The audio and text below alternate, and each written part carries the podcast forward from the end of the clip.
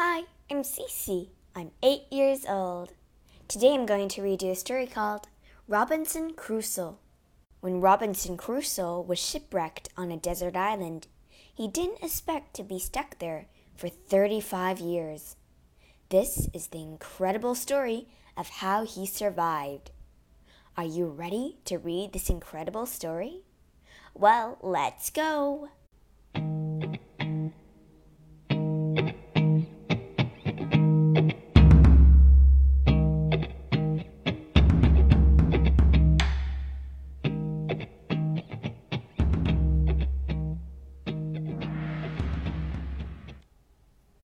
Chapter 1 Shipwreck Long ago, there lived a boy called Robinson Crusoe.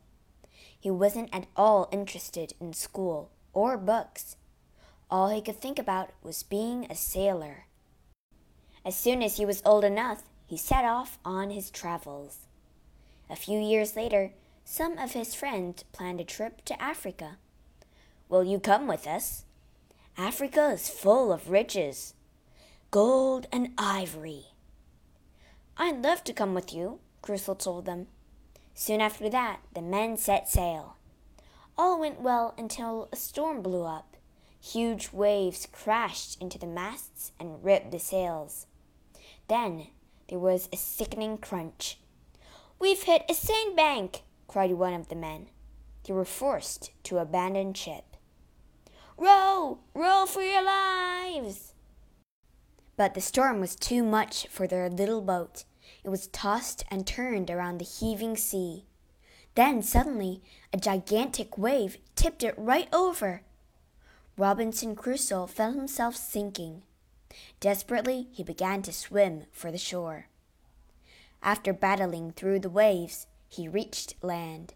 When at last he got his breath back, he emptied his pockets this is all I have in the whole world. He had a knife, his pipe, and some tobacco. That was it. However was he going to survive? Chapter 2 The Island Home The next day, when the storm had died down, Crusoe looked for his friends, but all he could find were shoes and a hat. He was totally alone. What will I do? he wondered he decided to see what he could find on the ship. It was easy to reach. Now the water was calm. He found a rope hanging down and hauled himself aboard. Mmm, tastes good. He was so hungry he headed straight for the storeroom. To his delight, the food was still dry. I know, he thought. I'll make a raft to carry things back to shore. First, he tried four poles together with pieces of wood fixed across them. The raft was strong enough to stand on. Crusoe found lots of useful things on the wrecked ship chests of food, barrels of rum, gunpowder, and guns. He loaded up the raft with as much as it would hold and paddled back to the beach. Crusoe sailed to and fro on his raft, rescuing tools, clothes, plenty of wood, and some sails. On one trip, he heard a strange noise. Was it a bark? He looked around the ship. Suddenly, the ship's dog bounded up to him, followed by the two ship's cats. Woof! Brr, brr. Crusoe was delighted. He wasn't completely alone after all. Soon, Crusoe had enough things to make a home. He found a sheltered spot by a cliff, looking out to sea. Using the ship's sails, he built a tent. Then he built a bigger tent over the top of it to protect it from the rain. At the back of the tent, there was a sandy cave. If I made the cave bigger, I could use it as a storeroom, Crusoe thought. But he didn't have a shovel. I'll make one out of wood, he decided. This is harder than I thought.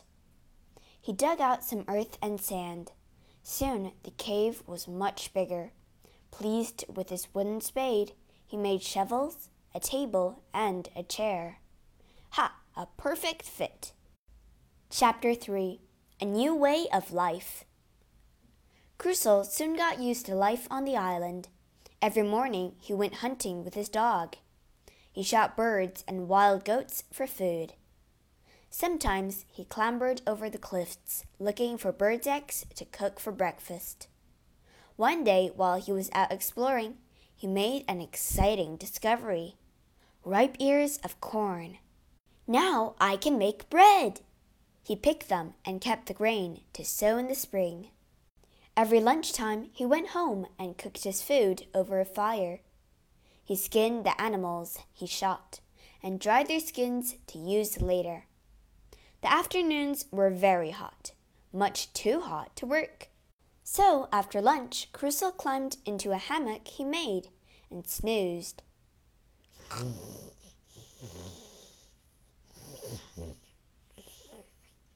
After his nap, Crusoe stayed near his tent, making things.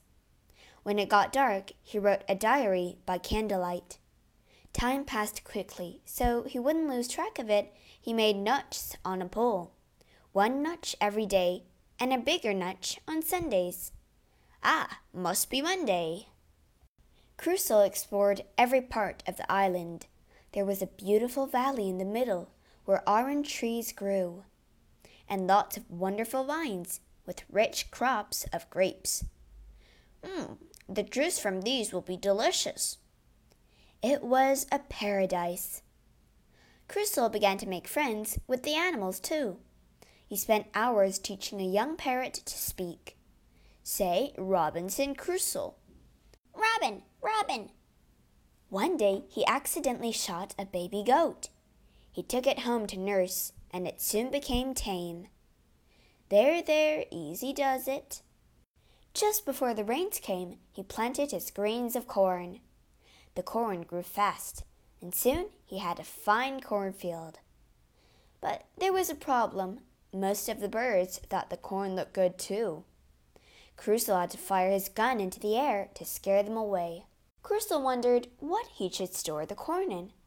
Finally, he decided to make some clay pots. It wasn't easy. His first pots had very wobbly edges, but Crusoe soon got better at making them. He left the pots to dry in the sun and then baked them in a fire. Finally, the corn was ready to bake. First, Crusoe ground it into flour. Then he mixed it with water. He shaped the mixture into loaves and cooked them on a tile over a fire of hot ashes. Look at that! Perfect! Chapter 4 Stuck Forever? One morning, Crusoe walked to a different part of the island. Looking out to sea, he saw land far away. I'll escape, he decided. I'll make myself a boat and escape. So he cut down a big tree and chopped off all the branches. Then he began to hollow out the trunk. After weeks of hard work, the boat was finished. Crusoe looked at it thoughtfully. It was huge. When he tried to push the heavy boat down to the sea, it wouldn't budge. He shoved and he heaved. It was no good. I'll have to dig a canal from the boat, he realized. Then I can float it to the water. Whew, this will take forever. But that didn't work either. It was too much for one man to do. I'm stuck, thought Crusoe sadly. He sighed. He'd been on the island for four long years, and his clothes were in rags. If I'm going to stay, I'd better make myself some new clothes, he said. Taking pieces of goatskin, he sewed himself a new pair of breeches, a jacket, and a hat. Proudly, he tried them on. His new clothes probably looked odd, but Crusoe was delighted. To complete his new outfit, he made an umbrella out of sticks and covered it with goatskin. Now he stayed dry when it rained. The umbrella protected him from the fierce sun as well. I think I'll build another home, Crusoe decided. A lovely summer house in the valley where the orange trees grow. So he built a tent in the valley and planted trees around it. It was a perfect place to relax in the hot summer months. One day, Crusoe thought, since this island's my home, I ought to get to know it as well as I can.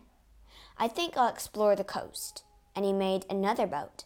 The second boat was far too small to escape in, but it was ideal for sailing around the island, so off he went.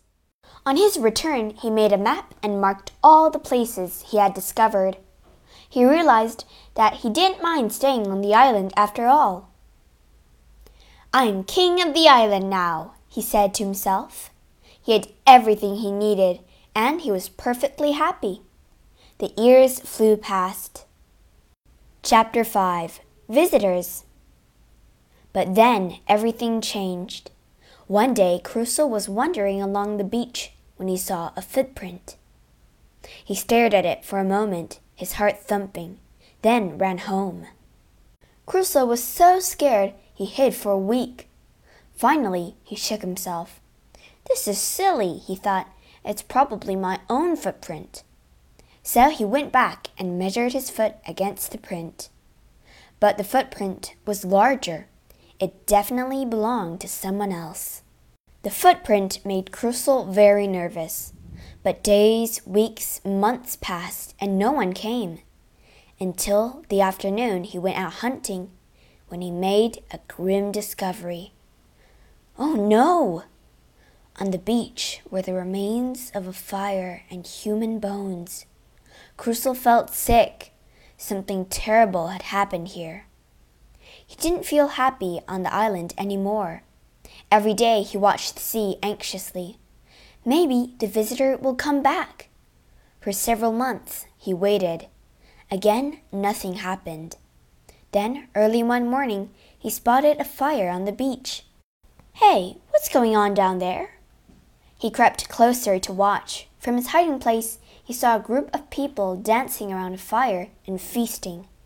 Watching them, Crusoe felt uneasy. When their party came to an end, the people jumped into their canoes and paddled away. Now Crusoe was very worried. He had the feeling they wouldn't like him to be on the island. They may find me some day, he said to himself. I'd better be ready. So he strengthened the fence around his home and fixed guns into it. Then he planted trees around the fence to hide that. He wasn't taking any chances. Chapter 6 The Captive Another two years went by, with no sign of the visitors. Then, one summer's day, Crusoe spotted five canoes packed with people and nearing the beach. He crept closer. The men landed, built a huge fire, and began to roast chunks of meat on it. They had two captives with them. As Crusoe watched, the men hit one of the captives over the head. Suddenly, the other captive broke away from the group and started to run. Two of the men chased after him. Crusoe gasped. The men would kill him. That captive could be my friend, Crusoe thought. I'll try to help. He followed the men until the main group was out of sight. Then he jumped out and hit one of the pair with his gun. The other man raised his bow, but Crusoe was too quick for him. He fired his gun, and the men fell. The captive stopped running and stared. Crusoe smiled to show he was friendly and beckoned to him. The men smiled back. He followed Crusoe home, and they had a large meal. After that, the men gave a huge yawn. Soon he was fast asleep. The next day, Crusoe tried talking with his new friend. It was difficult because he didn't speak English. Crusoe started by giving the man an English name. I'll call you Friday, he said, after the day we met. You, Friday, Friday. Fr Friday? Friday didn't have any clothes with him, so Crusoe gave him some of his. Friday wasn't sure what to make of them. Crusoe's clothes had a style of their own. There, you look great. Hmm. Crusoe was delighted. Now he had a friend to hunt and farm with. Friday was happy to share the cooking too. Crusoe didn't speak Friday's language, but Friday began to pick up English. Crusoe was very happy. It was good to have someone to talk at last. Look, look over there, one day they climbed the cliff, and Friday spotted the mainland. He was very excited. That's my home, he cried. Let's make a boat and go there. Will your friends like me? asked Crusoe. Of course, said Friday. You saved me. Crusoe's huge boat had rotted, so they built a new one and began to gather food for their journey. But before they were ready, disaster struck. Friday saw three canoes sailing to the island. Help! They're coming back! He ran to tell Crusoe. Their plans would have to wait. Chapter 7 Battle Crusoe and Friday loaded their guns and hid. As they watched, the visitors danced around a captive on the beach. Crusoe raised his gun. Fire! he shouted to Friday. The men panicked. They fled to their canoes while Friday kept shooting. Crusoe ran to the captive, a sailor, and quickly untied him. I'll give you a gun. Try to defend yourself. The battle was soon over. All of the visitors escaped, but they left two canoes behind. Crusoe looked inside one of them and gasped. An old man was lying in the bottom of the boat, tied up. Don't worry, I'll soon have you out of there. Crusoe helped the old man out of the boat. As he untied him, Friday shouted with joy. It is my father, he cried. He rushed up to the old man and hugged him. Father, Friday and Crusoe took the captives home. They gave them a good meal and let them rest. Later, the sailor told Crusoe that his friends were still on the island. If you want to help them, I'll give you anything you need. Crusoe gave the sailor food and weapons, and the men left, agreeing to take Friday's father home. Chapter 8 Escape at Last? Only a week later, Crusoe saw a ship moored close to the island. An English ship! He could hardly believe it. Another ship after so long. Feeling excited, he fetched his telescope. A small boat was coming ashore, full of sailors, but three of them had their hands tied. The sailors took their prisoners to a tree and tied them up. Then they wandered off along the beach. Friday and Crusoe went down to the beach to see what was going on. Hello there, can we help you? The prisoners stared at Crusoe. Then one of them spoke. I'm the captain of that ship, he said. My sailors mutinied. Some of them rowed us here to abandon us. That's terrible, said Crusoe. Then he smiled. He had an idea. Well, we'll help you to escape, he began, if you promise to bring us to England. The captain nodded. Of course, he agreed eagerly. When the sailors came back from exploring the island, they had a shock. Crusoe, Friday, and the prisoners jumped out from behind some bushes and seized them. They stood no chance. We'll spare your lives if you help us, said Crusoe. The sailors agreed. They didn't have much choice. Later that night, the captain rowed out to the ship with a few men he could trust. They crept aboard very quietly and opened fire. Ah! Stop! We'll hand the ship back! The rebels were taken by surprise. Stop! We surrender! They cried. The next day, the captain rowed back to shore. Come aboard, he told Crusoe. We'll leave for England today. On board the ship, Crusoe put on his first English clothes for many years. Friday laughed when he saw them. You look different. Friday had decided to sail for England too. Crusoe took one last look at the island that had been his home for thirty five years. Then the sailors hauled in the anchor and the ship set sail. Friday and Crusoe stayed friends for the rest of their lives. Both loved their life in England, but never forgot their time on the island together.